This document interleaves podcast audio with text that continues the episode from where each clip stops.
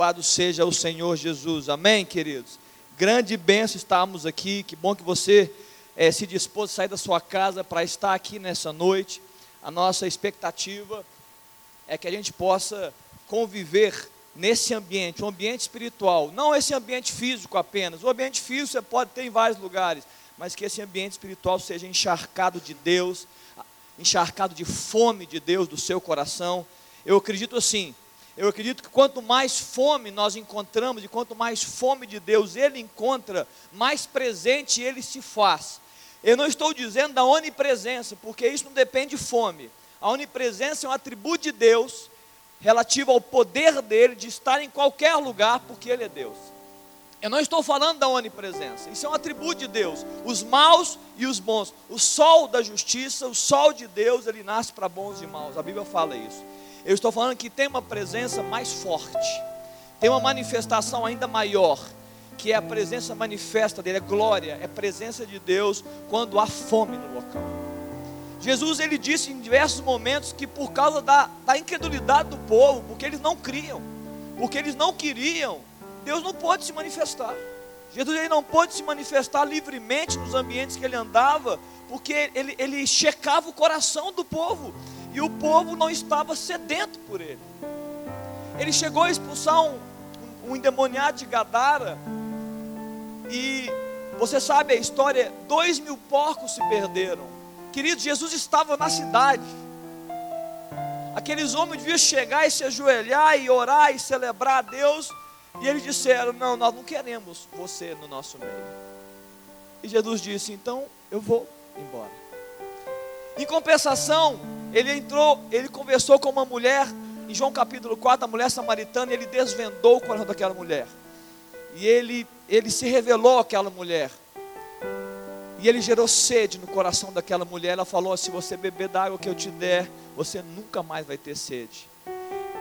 Os olhos dela foram abertos, ela vai até a sua cidade e fala assim: Olha, eu encontrei um homem, esse homem não é comum. Esse não homem não é um homem normal, ele, ele tem algo de Deus, ele é o próprio Deus. E, ele, e a Bíblia fala que toda a cidade foi ver quem era Jesus, quem era esse homem que estava ali ao lado do poço.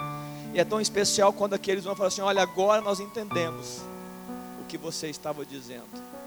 Queridos, quem tem sede recebe. Quem tem fome de Deus, Deus se revela. Nós vivemos é por revelação e a revelação é por fome. Então eu estou só incentivando seu coração nessa noite. E não somente hoje, mas todos os dias. Se permita ter fome de Deus, se permita ter sede dele, porque ele vai se manifestar nesses ambientes de sede, onde, nós, onde ele encontra um ambiente de, de desejo de tê-lo. Agora, se nós vivemos na frieza, na religiosidade, no automatismo, nós podemos sofrer muitas coisas. Aproveite e abra sua Bíblia, que eu, já, eu não comecei a pregar ainda não, estou só introduzindo. Lucas capítulo 10. Aproveite e abra sua Bíblia. Vamos ler um texto que fala um pouco sobre isso também. Que Deus possa abençoar o seu coração. São alguns textos. Nós estamos nesse mês de outubro falando sobre discipulado, sobre sermos discípulos. Quem aqui quer ser um discípulo de Jesus? Levanta a mão. Deixa eu ver se você quer. Quer mesmo ser um discípulo de Jesus? Amém. É isso que eu quero também, queridos. Eu quero, eu quero ser um discípulo de Jesus. Eu quero andar com Ele.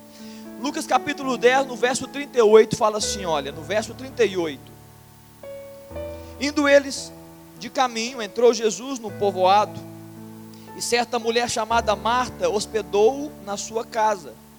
Tinha ela uma irmã chamada Maria, e esta quedava-se assentada aos pés do Senhor a ouvir-lhes ouvir-lhe os ensinamentos.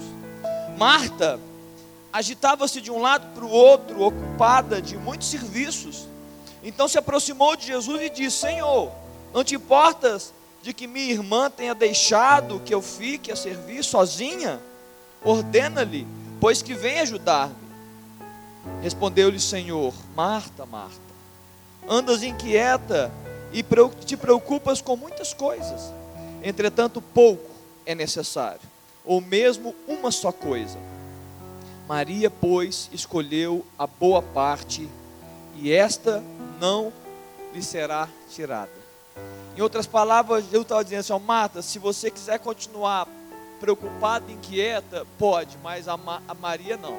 Mas você podia ficar aqui também, não está tudo bem. Na hora da gente comer alguma coisa, todo mundo come. Na hora de ouvir o Senhor, todo mundo escuta. Irmãos, esse texto é muito conhecido, tenho certeza já leu várias vezes, mas é um texto muito forte, porque ele fala de uma escolha. Jesus, ele, ele, ele começa, ele termina, ele falando com Marta, ele fala que pouco é necessário, mas depois ele enfatiza. Ele está dizendo assim: ó, a sua mente, o seu coração, pouco é necessário. Ele falou: não, não, não. Ou mesmo uma só coisa é necessário: o que? Estar como Maria, aos pés de Jesus, né? inclinado a Ele, ali ajoelhado aos pés, ouvindo a voz, tendo intimidade com Ele, andando com Ele. Queridos, ninguém, nós estamos numa vida discipulada, eu preciso dizer para você: nós não podemos viver neste ambiente de sermos discípulos sobre um outro fundamento. Em 1 Coríntios capítulo 3, verso 11, o apóstolo Paulo fala: ninguém pode eh, lançar outro fundamento, além do que já foi posto, Jesus Cristo. Ele é o fundamento. Eu, como sou engenheiro, eu, eu tenho um pouco de técnica para compreender um pouco sobre fundamento ou fundações. Mas mesmo que você não seja engenheiro ou técnico, você sabe, você já ouviu sobre isso. E alguém fala assim: olha, dependendo da altura da casa, é, você precisa de um fundamento mais forte, dependendo da altura da casa, uma fundação maior. Eu tenho certeza que já ouvi alguém falando assim: olha, olha, nesse primeiro momento eu vou fazer só um andar da minha casa, só um andar. Mas já tem fundação para construir a segunda. Alguém já ouviu isso? Um amigo, uma amiga? É sempre assim. A pessoa está dizendo o seguinte, em outras palavras: olha, eu já me preparei para estar maior, hein? Eu já me preparei para subir mais um nível. Queridos, eu tenho falado isso muito, porque isso para mim é base é base da minha fé e é base da fé de qualquer um. Toda construção que nós temos que fazer de vida, como igreja, ela tem que estar baseada em fundamentos. Estou falando de coisas espirituais, é claro. O fundamento é Ele. Nós não podemos perder este de vista. Ele é o fundamento. O serviço não é o fundamento. O fundamento é a presença de Jesus. Marta estava ali. Imagine Jesus na casa da Marta. E Marta podia falar assim: Olha, eu tenho tantos dias para arrumar a casa. Eu tenho tantos dias no ano para poder fazer, uma, fazer, um, fazer um, um, um cozido, um assado. Mas Jesus estando em casa, eu não vou fazer nada. Quando ele for embora, eu vou e trabalho lá, está entendendo? E muitas vezes nós nos perdemos. O que Marta apresenta aqui? Marta, ela estava, eu diria que duas coisas ela estava vivendo. Ela estava desfocada de Jesus, desfocada. Ao passo que ela estava focada, porque estava desfocada de Jesus, focada com muitas coisas. Muitas vezes nós não somos assim. Quando nós nos desfocamos desse relacionamento, dessa presença, dessa glória que é estar com Ele, nós acabamos nos focando de muitas coisas. Sabe por quê? Porque a maioria de nós, a maioria de nós que estão aqui, nós temos uma, uma força, que é a força que o mundo que gira, há uma sensação, veja se eu estou falando a verdade ou não, há uma sensação de que nós temos que produzir algo. Há uma sensação de que nós temos que ter resultado. O mundo fala o tempo todo, olha, dê resultado, produza algo. Você não pode ficar parado, você tem que estudar inglês. Mas eu estou estudando inglês, então eu estudo espanhol. Eu estou fazendo espanhol, então eu estudo chinês. Não fica parado. Se já formou, formei. Então agora faz uma pós-graduação. Não, mas eu não tenho tempo. Não, abre mão, porque você tem que produzir, você tem que crescer mundo vai gerando essa, essa sensação louca de a gente estar tá sempre agitado e, e correndo para um lado, correndo para o outro, e ninguém ajuda. Eu lembro que um dia eu estava aqui no Colégio Batista, eu estava dando uma palestra junto com outros profissionais da área de exatas. E aí foi muito interessante, porque eu, eu, devia, eu devia ter o quê? Uns 30 e poucos, uns, sei lá, uns 8 anos atrás. E aí todo mundo fala, tem que estudar inglês, já, já é muito tempo, né? Tem que estudar inglês, tem que estudar inglês. Aí uma menina deu uma, ele deu essa uma pergunta que calou pelo menos a metade de quem estava lá junto comigo na mesa. Ela falou assim: olha, há uma pressão aí, todo mundo tem que saber inglês, fluente. Quem de vocês sabe inglês fluente aí? Aí o pessoal, é, é, é, é, porque na verdade, muito que é vendido no mundo não é uma não é realidade. Tem gente que tem que saber inglês mesmo, porque trabalha na multinacional, tem gente que vai viver a vida toda sem saber uma, uma palavrinha e vai viver bem. Está entendendo? São pressões que a gente gira. Não, todo mundo tem que fazer uma pós-graduação. Tem gente que vai viver sem uma pós-graduação, vai ser um ótimo profissional. Beleza. Mas ele é um ótimo pai, uma ótima mãe, um ótimo esposo e assim. Mas é isso que o mundo faz, ele gera pressões. E aí a gente fica agitado para um lado para o outro. Dentro da igreja é igualzinho. Tem gente que eu conheço, e eu estou convivendo com jovens hoje, eu tenho gente que fala assim, olha, eu não consigo ficar parado, tenho que fazer alguma coisa. Eu falei, peraí, você não consegue se assentar para ouvir o Senhor falando e se aquietar na presença dEle? Claro que você consegue, mas é um movimento, é uma correria, nós temos que fazer algo. E nessa noite eu queria falar um pouco sobre isso. Em João no capítulo 15, parece que Jesus ele, ele, ele vai, ele, ele quer desmistificar esse comportamento. Ele chega no verso 5, ele está falando da videira verdadeira, e ele, meu pai agricultor, ele fala assim, ó, no verso 5, eu sou a videira, e vós os ramos, quem permanece em mim e eu nele, esse dá muito fruto, porque sem mim nada podeis fazer. Aí eu pergunto para você, não precisa responder, por que, que você sai fazendo assim a torta e a direita? Se Jesus não mandou você realmente fazer, só por fazer? Só para cumprir uma tabela, cumprir um calendário? Só porque está todo mundo fazendo? Queridos, eu, eu tenho orado a Deus, eu tenho aquietado meu coração, eu quero fazer, mas eu quero fazer se Ele me mandar fazer. Eu quero fazer quando Ele disser agora é para fazer. Está entendendo o que eu estou dizendo? Porque sem Ele, a minha obra é humana. Sem Ele aqui dentro, a minha obra é um exercício, é uma obra da carne, é uma obra de execução. Eu quero fazer com, com profundidade. Eu só vou fazer com profundidade quando Ele estiver presente, quando eu estiver, quando Ele estiver em mim e eu nele. Entendeu o que eu estou dizendo? Em Marcos capítulo 3, é muito legal quando Jesus chama os seus discípulos. Eu falei sobre isso ontem na juventude, 3,13. A Bíblia fala que Jesus desceu do monte e ele chamou doze para estarem com ele e depois para enviar pregar e expulsar demônio. Mas aqui, o meu, a minha tradução é diferente, olha só. Primeiro ele chamou para estar junto dele. Então existe um processo claro, um processo abençoado, e não é um processo de execução à torta e à direita, é um processo de intimidade. Jesus fala assim: Olha, eu, eu escolhi doze para estarem comigo para virem ou vierem para junto dele. Está entendendo? Esse é o chamado de Deus para nós, é um chamado de intimidade. Olha, vem andar comigo. Ele chega para Pedro, Tiago, João, os pescadores, e ele não fala assim: olha, eis que vos envio para serem pescadores de. Não, não, não. Ele falou assim: olha, segue-me. Em outras palavras, anda comigo. Em outras palavras, olha o que eu estou fazendo. É, se assenta na roda na hora do peixe fica na mesa na hora da ceia, escuta as minhas palavras, e eu vou te fazer um pescador de homens. Está entendendo o processo? Muitas vezes a gente inverte o processo, a gente cai no efeito Marta e fica cansado. Porque Jesus falou assim, mas por que você está tão agitado assim? Calma, entrega isso, eu sei, é isso mesmo, a obra é minha. A obra é minha, a obra não é sua, você é um colaborador da minha obra, a obra é de Deus. Na semana passada, no domingo pela manhã, eu estava falando isso, há um grande movimento, queridos. Movimento que você pode ver ou não ver, querer ou não querer, saber ou não saber.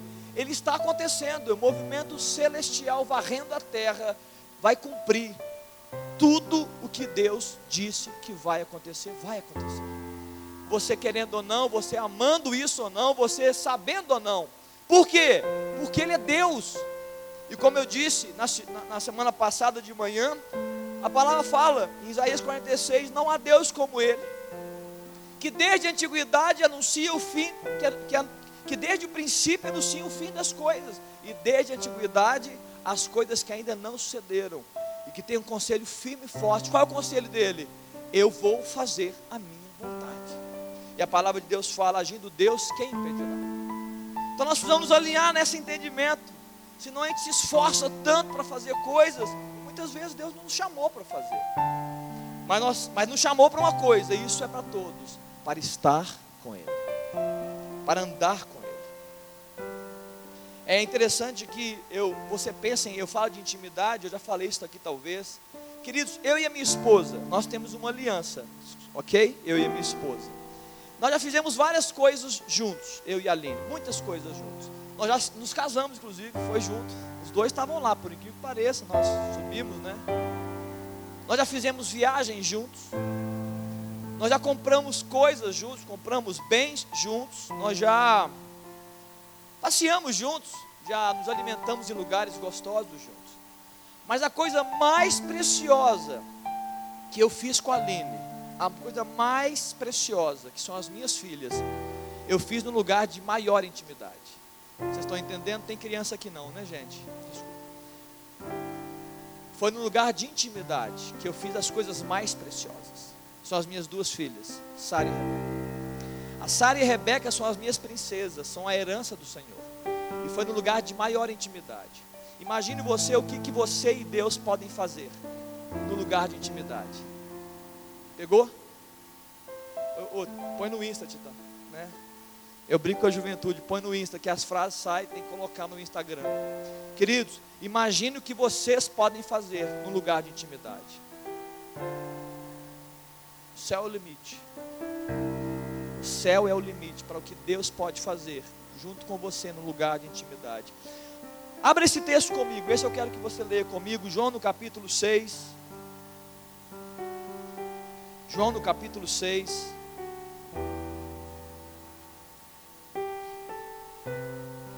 João 6, verso 27 a 29. Ele foi até citado hoje de manhã pelo Mário, quando aquele, aquela multidão estava só atrás dos sinais e, e do, da comida, e do pão e do peixe. Eles queriam só ser alimentados. Mas no verso 27, Jesus fala com eles: Trabalhai, não pela comida que perece, mas pela que subsiste para a vida eterna, a qual o Filho do Homem vos dará, porque Deus o Pai o confirmou com seu selo. Olha que pergunta mais importante e a resposta ainda melhor. 28. Dirigir-se, pois, a ele perguntando: Que faremos para realizar as obras de Deus? Respondeu-lhe Jesus: A obra de Deus é esta, que creiais naquele por que por ele foi enviado. Olha que pergunta, pergunta sobre obras. Sabe o que eu penso? Jesus poderia dizer assim: olha, lista, pega, pega a sua agenda, eu vou falar o que você pode fazer para a obra de Deus. Ele poderia ter colocado N tarefas. Ele poderia falar de cuidado de viúvas, de pessoas com fome, de pobres, de pessoas. Mas ele olhou para aquele povo e ele falou: eu não, eu não vou pedir o braço desse pessoal, sabe por quê? Porque eu não tenho o coração deles. E se eu respondo tarefas por tarefas, faça aquilo, faça aquilo outro, ame, perdoe, ou então dê esmola aos pobres, ou então ajude as viúvas. Jesus sabia que eles estariam fazendo por religiosidade e não por intimidade. Então ele falou assim: olha, tem uma coisa que eu preciso que vocês façam. Quer fazer a obra de Deus? Creia naquele que foi enviado pelo Pai. Creiam em mim. Esse, esse é o princípio, esse é o fundamento. É tudo começando com o crer. Aí você fala assim, Léo, mas como assim crer? É, é, é mais do que talvez o que eu e você entendamos de crer. Crer é uma palavra em português, concorda? Crer é português. Dentro da semântica da palavra, você pode entender crer de um jeito, e, e o Hélio Anden pode ler crer de outro jeito, o Marcelo, não é assim? É português. É interpretação, é vivência. Mas a Bíblia fala de uma forma de crer, que não é qualquer forma de crer. E você não pode ficar na sua forma de crer. Você tem que fazer a forma de crer que a palavra diz para você crer. Porque não é um crer de calendário, do tipo, ah, eu sei, antes de Jesus, depois de Jesus. Não, é muito mais do que uma mudança de calendário. É um crer maior. Pedro mesmo falou o seguinte, quando Jesus, nesse mesmo texto, Jesus chega para aquela multidão e depois chega para os doze e fala assim: Vocês vão me deixar? E aí Pedro fala assim: Para quem iremos nós, Senhor? Pois só tu tens as palavras de vida eterna. E nós temos crido e conhecido que tu és o Santo de Deus. Então o que o Pedro está falando ali, em outras palavras, é o seguinte: olha, nós temos crido, ou seja, nós estamos sabendo do que está acontecendo, mas nós estamos convivendo com uma intimidade a minha fé me permitiu ter intimidade, porque conhecer na Bíblia, em vários outros textos, tem a ver com a intimidade do homem e da mulher. Então, crer e conhecer, quando Pedro ele diz assim: ó, Jesus, você não é um desconhecido. Eu não só creio que o Senhor é o Filho de Deus, você, eu estou andando contigo, você está ministrando ao meu coração, eu estou sabendo que você é o próprio Deus, porque você está comigo, eu estou com você, está entendendo? É esse crer, é muito íntimo, é muito forte, é muito intenso. É um crer que produz intimidade, como está em João, no capítulo 6, versículo 8. Aquele que crê em mim, de que forma? Como diz as Escrituras. Aquele que crê em mim, como diz as Escrituras, aquele que crê em mim, como diz as Escrituras, ou seja, tem uma forma, tem um entendimento, tem uma revelação. O que vai acontecer com essa pessoa? Do seu interior fluirão rios de águas vivas. E isto ele disse a respeito do Espírito, que haviam de receber os que nele crescem. Então eu estou dizendo o seguinte: olha, se você crê em mim, como diz as Escrituras, não de qualquer jeito, não uma fé religiosa, não uma fé dos meus pais, a fé dos meus amigos, uma fé segundo as Escrituras. Se você me compreender como a Escritura fala a respeito de mim, se a revelação vier forte ao seu coração, eu estou dizendo, vai haver intimidade. Quando houver intimidade no seu interior, vão fluir rios de águas vivas. Está claro assim? Queridos, essa deve ser a nossa oração. Sabe qual deve ser? Deus, revela-te a mim. Revela-te. Eu preciso te conhecer mais. Eu, eu preciso mais de revelação. Eu falei sobre fundamento no início. Eu tenho uma palavra muito clara que Deus fala no meu coração todos os dias. Eu repito para você nessa noite, queridos. Se você constrói a sua vida sobre um fundamento frágil, você será frágil.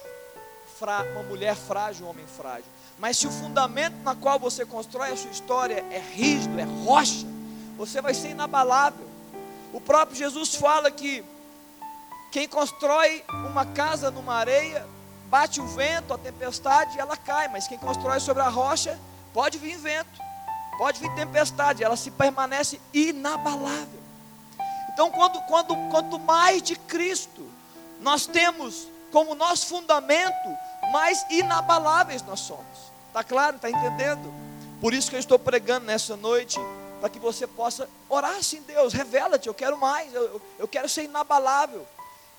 Ele é aquele que em Apocalipse, ele aparece para João. João não estava acostumado com uma visão gloriosa de Jesus, era, era, era um amigo, né? Jesus era um amigo de João, era um homem parecido com João, era um judeu. Mas em Apocalipse a palavra de Deus fala que João leva um susto, porque Jesus aparece com cabelo branco como a neve, olhos como chama de fogo, o seu rosto brilhava como o sol de meio-dia, sua voz era a voz de muitas águas. Imagina que visão gloriosa. João falou assim: ó, essa aí eu não estou aguentando, não. A Bíblia fala que João cai como morto. E ele fala assim: Eu sou o princípio, o fim, o alfa e o ômega. Eu estive morto, mas eu estou vivo pelos séculos dos séculos. É esse, querido Jesus, que a Bíblia fala em João no capítulo 1, no verso 1, que no princípio era o Verbo, e o Verbo era Deus, e o Verbo estava com Deus. Todas as coisas foram feitas por intermédio dele, e sem ele, Jesus Cristo, nada do que foi feito se fez. Essa é a revelação que você precisa. Ele está em tudo, e ele está em todos. Em Romanos, no capítulo 11, eu gosto muito desse texto, no verso 33, fala: Ó, oh, profundidade da riqueza tanto da sabedoria como do conhecimento de Deus. Quão insondáveis são os seus juízos e quão inescrutáveis são os seus caminhos. Quem, pois, conheceu a mente do Senhor, ou quem foi o seu conselheiro, ou quem primeiro deu a ele, para que lhe venha a ser restituído, porque dele e por meio dele e para ele são todas as coisas, a ele a glória eternamente. Amém. Jesus Cristo. Hebreus capítulo 1 fala: Vendo Deus outrora falado muitas vezes e de muitas maneiras aos pais pelos profetas. Nestes últimos dias, nos falou pelo Filho, Jesus Cristo, a quem constituiu o herdeiro de todas as coisas, pelo qual também fez o universo. Ele estava lá e ele continua, cheio de glória. Ele, que é o resplendor da glória a expressão exata do seu ser, sustentando todas as coisas pela palavra do seu poder depois de ter feito a purificação dos pecados, assentou-se à direita da majestade nas alturas. Querido, Jesus está exaltado, Ele está sustentando todas as coisas. E nós estamos aí tão preocupados com o dia de amanhã, sendo que o dia é dele. Ele falou, porque está preocupado com o dia de amanhã, basta cada dia o seu mal. Amanhã eu resolvo o problema, vou resolver o de hoje, amanhã quando chegar eu resolvo também, nós vamos juntos.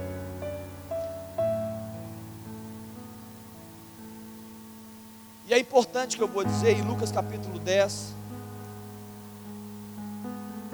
porque Jesus separa 70 discípulos, 70 homens que andavam com ele. E olha que especial, por isso nós estamos falando sobre discípulos.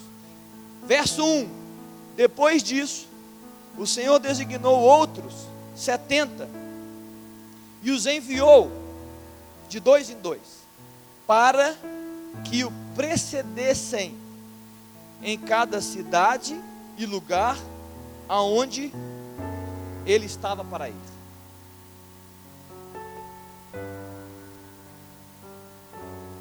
Naquela época, Jesus separou 70 para irem na frente de Jesus.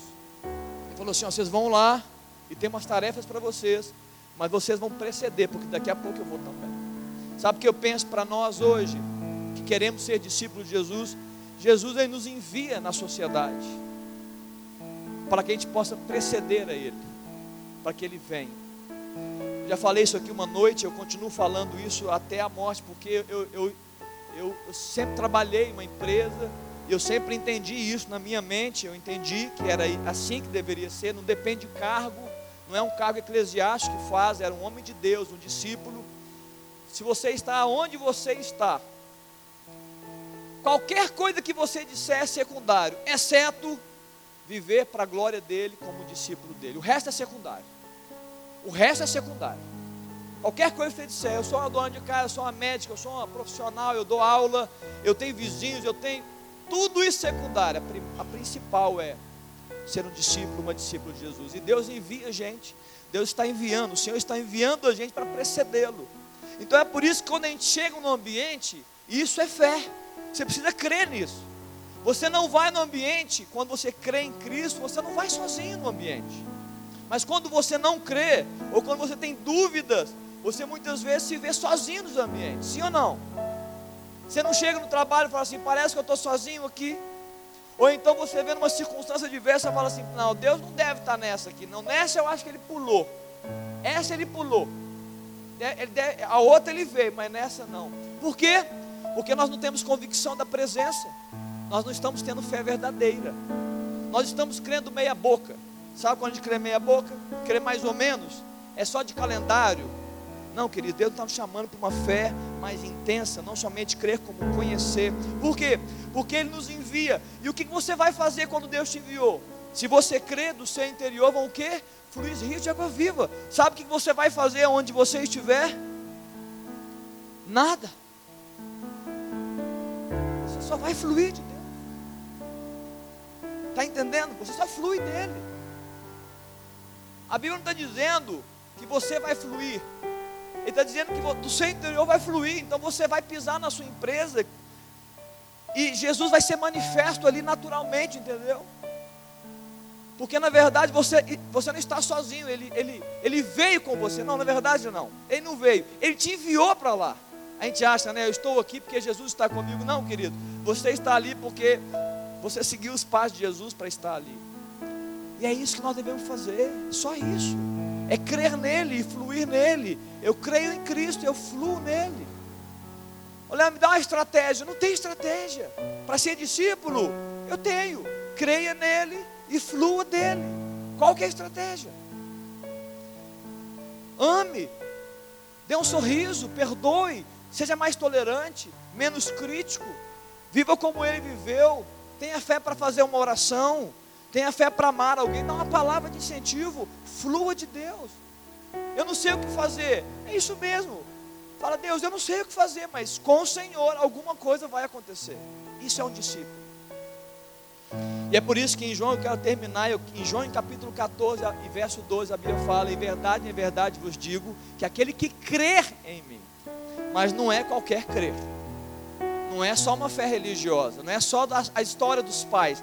É, a Bíblia não é um livro de histórias apenas. A Bíblia fala que aquele que crê em mim fará as mesmas obras e ainda fará maiores, porque eu vou para o Pai.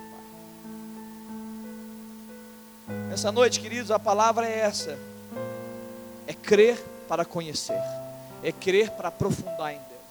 E eu queria orar por você nessa hora. Antes da gente ministrar a ceia, eu queria fazer dois, duas orações, dois, na verdade, dois apelos aqui. Você que chegou aqui essa noite, você é a primeira vez que você ouve algo parecido, ou é a segunda vez, você não tem entendimento. Eu preciso dar essa oportunidade para você que antes você ceiar, talvez você fale assim comigo: olha, eu me encontrei em intimidade com o Senhor. Eu nem sabia que Ele me chamava. Eu nem sabia que Ele me convidava. É assim que funciona? Jesus convida a gente. É, eu vim aqui profetizar, declarar isso. É isso. É Ele que nos chama para Ele. Talvez você falou, não, eu nunca, eu nunca ouvi esse convite. Ou talvez você fale assim, olha, eu nunca entendi esse convite. Então eu estou te convidando nessa noite em nome dele. A palavra de Deus fala: Vinde a mim, vós todos estáis cansados, sobrecarregados, eu vou aliviar vocês, assim diz o Senhor. Então a minha primeira, primeira apelo é o seguinte: alguém aqui que entendeu o que eu acabei de falar? Léo, eu nunca, eu, eu nunca recebi um convite, eu nunca me achei convidado para estar com ele. Mas nessa noite eu entendi e eu quero. Tem alguém aqui nessa noite que hoje entendeu e quer? Levanta sua mão aí. Amém. Mais alguém?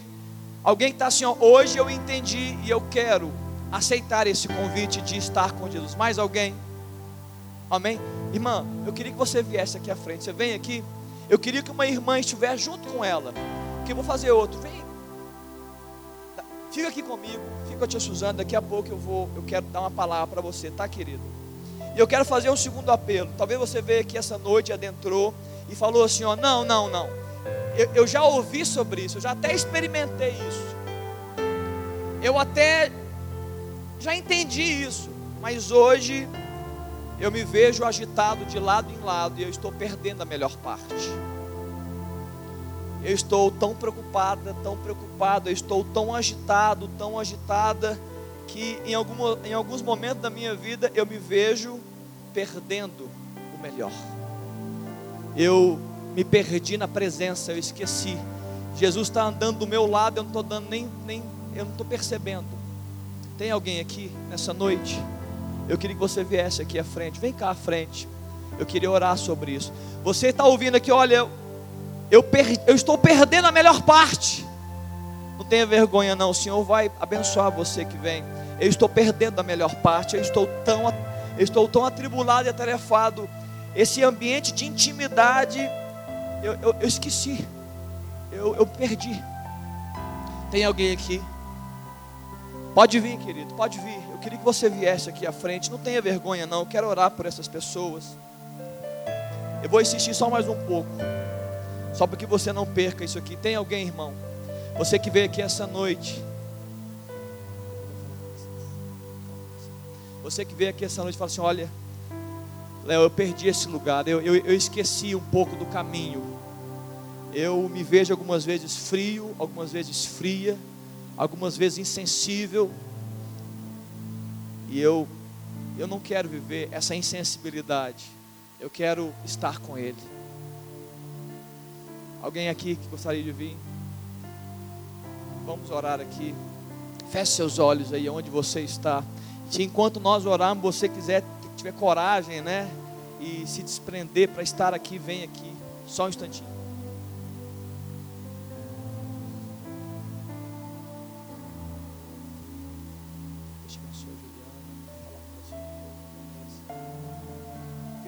Orar junto aqui. Aqui está Juliana.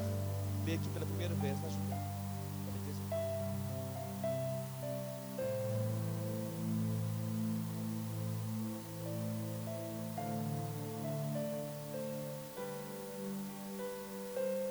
Pode vir, queridos. Eu vou orar com a Juliana e depois eu oro por outras pessoas. Se Deus, se o Espírito estiver incomodando você aí, não deixa de vir, não.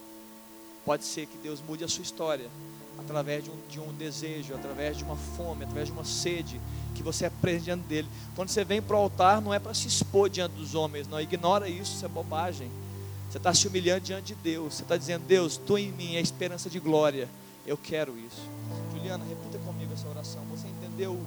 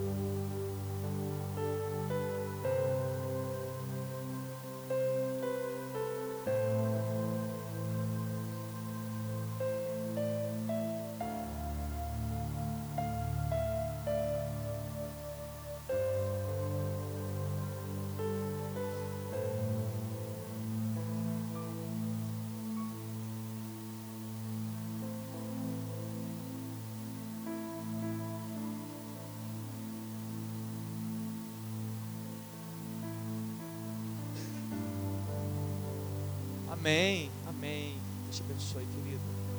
Deus te abençoe. Vamos orar, querido. Fica de pé aí onde você está. Eu quero orar por essas três. Se você quiser vir, vem aí. Dá tempo. Feche seus olhos. Deus meu, te dou graças, ó Pai, porque o Senhor continua convidando pessoas. O Senhor continua nos chamando para um tempo de intimidade. O Senhor continua, Deus, nos chamando para um, para um lugar, ó Deus, chamado quarto de intimidade. Um local, Deus, onde o Senhor se manifesta a nós, onde nós somos curados, onde nós somos, ó Deus, restaurados, onde, ó Deus, nós somos, ó Deus, supridos. Sim, Deus, este é o lugar que nós estamos ansiando nessa noite. Essa é a hora, Deus, do Senhor, Deus, para abençoar, para gerar vida, ó Deus, para produzir, ó Deus, graça, glória, virtude. Eu quero orar, Deus, por essas irmãs, ó Deus, e orar por toda a igreja, Pai. Nos abre, Deus, esse caminho novamente. Nos dá, Deus, esse ambiente novamente. Sim, Deus, um ambiente de vida. O ambiente, Deus, do fluir, ó Deus, de águas vivas. O ambiente, Deus, onde o Teu Espírito se move, Deus, livremente no nosso coração e mente, que nos guia, que se apodera de nós, que nos toma ó Deus, que, que se torna um conosco, ó Deus, onde nós nos confundimos, nós não somos mais nós mesmos, é o Senhor em nós, ó Deus, que esse poder, ó Deus, seja liberado aqui, Pai, que essa virtude, ó Deus, seja, ó Deus, graciosamente, ó Deus, concedida a essas irmãs, ó Deus, que, que, ó Deus, a partir de hoje haja um divisor de águas, ó Deus, um renovar, ó Deus, da esperança, da fé, ó Deus, um renovar do Senhor, do Teu Espírito, Ó Deus, que o Senhor possa trazê-las, ó Deus, à tona, ó Deus, levantá-las de onde elas estão e fazê-las caminhar com o Senhor e para a glória do Senhor. Ser para elas, ó Deus, esse que ensina, esse, ó Deus, que recolhe, ó Deus, as lágrimas, esse que abençoa e esse que guia os passos, Pai. É a minha oração em nome de Jesus. Em nome de Jesus. Continua orando aí, queridos. Continua orando. Sim, Senhor. Em nome de Jesus. Deus abençoa essa família. Oh Deus, renova esse lar, renova a esperança no Senhor, renova, Deus, a fé no Senhor. Oh Deus, une, Deus, que, que eles sejam um com o Senhor, um com eles e um com o Senhor. Dá a eles, ó Deus, o que eles vieram pedir aqui nessa hora, Deus. Ó Deus, que os teus braços estejam abertos, ó Deus. Tua palavra esteja, Deus, forte para os abençoar, Deus, e para os convidar para esse tempo. É a minha oração, Pai, em nome de Jesus. Amém, querido. Amém, amém. Amém. Glória a Deus. Glória a Deus. Irmão, esse é o chamado, não tem outro chamado. Não tem outra obra para fazer. A obra é essa, é crer nele, viver com ele e viver para ele. Deus te abençoe você que veio aqui. Deus possa conceder você esse tempo de intimidade. Amém, queridos. Cadê os, cadê os diáconos? Pode vir, Mário, pode vir a turma. Eu gostei muito do que o Juliano, o pastor Juliano falou hoje essa manhã. Nós estamos com tempo, então nem é pelo tempo. E eu falo isso com muita. Pode ficar, pode assentar um pouco, pode assentar, só para poder organizar aqui o ambiente. Irmãos, esse é um tempo muito importante. Ele é muito importante. É, não leva ele como sendo algo automático, não. Leva ele com toda a seriedade que você puder ter. Um texto que me veio à mente hoje, um pouquinho antes de eu subir aqui no púlpito, está em João no capítulo 6, que tem a ver inclusive com a mensagem que eu preguei. João capítulo 6, verso 56. Verso 55: Pois a minha carne é verdadeira comida e o meu sangue é verdadeira bebida. E o verso 56 fala: Quem comer a minha carne e beber o meu sangue permanece em mim e eu nele. Ou seja, ceia remete à mesa. Mesa simboliza lugar de intimidade. É na mesa que a gente conversa, é na mesa que a gente troca, é na mesa que a gente convive. Comer o pão e beber o sangue é dizer para Jesus, em outras palavras, Pai, eu tenho parte, eu quero, ser, eu quero ser um com o Senhor, eu quero fazer parte do Senhor. Mas a Bíblia ela traz uma condicionante, essa condicionante é muito importante. Ela fala para você não fazer de forma indevida, ela fala para você fazer de que forma? De forma séria, entendendo o que você está fazendo. Não faça de forma negligente, não faça de forma automática. Não faça porque alguém está passando com um pouco de pão ou um pouco de suco de uva. Não, não faça só por isso. Faça com entendimento. Além disso, é importante que você examine seu coração. Avalie as motivações que você está. Avalie a história da sua, da sua vida, como você está levando ela. Discirna o corpo. Você está faltoso com alguém? Você está faltoso com alguma pessoa? Você está faltoso diante de Deus? Essa é uma hora importante, importante essa hora. Deus, de pedir perdão a Deus, se arrepender diante dele. E ceia também é um tempo de renovar a aliança, é um tempo de recomeçar com Ele. Por isso que você não deve fazer de forma indevida. Então eu queria te pedir, enquanto os, os diáconos vão começar, eu queria que você, enquanto canta essa canção, que vai ser cantada, que você trouxesse a memória, se permitisse refletir, deixar Deus sondar o seu coração. Será que há em você algum caminho mal, como Davi mesmo falou? Será que é em mim, Senhor, algum caminho mal que eu preciso me arrepender nessa hora, para que a gente possa recomeçar tudo de novo? Porque Deus é um Deus de recomeço, está entendendo? Será que eu preciso perdoar alguém, Senhor? Será que eu preciso me purificar diante do Senhor? Eu preciso receber isso pela fé, o sangue de Jesus. Eu queria que você pensasse sobre isso, para que você pudesse não receber nenhum tipo de condenação, muito pelo contrário, frescor, vida e renovada aliança na sua vida. Amém? Amém, queridos?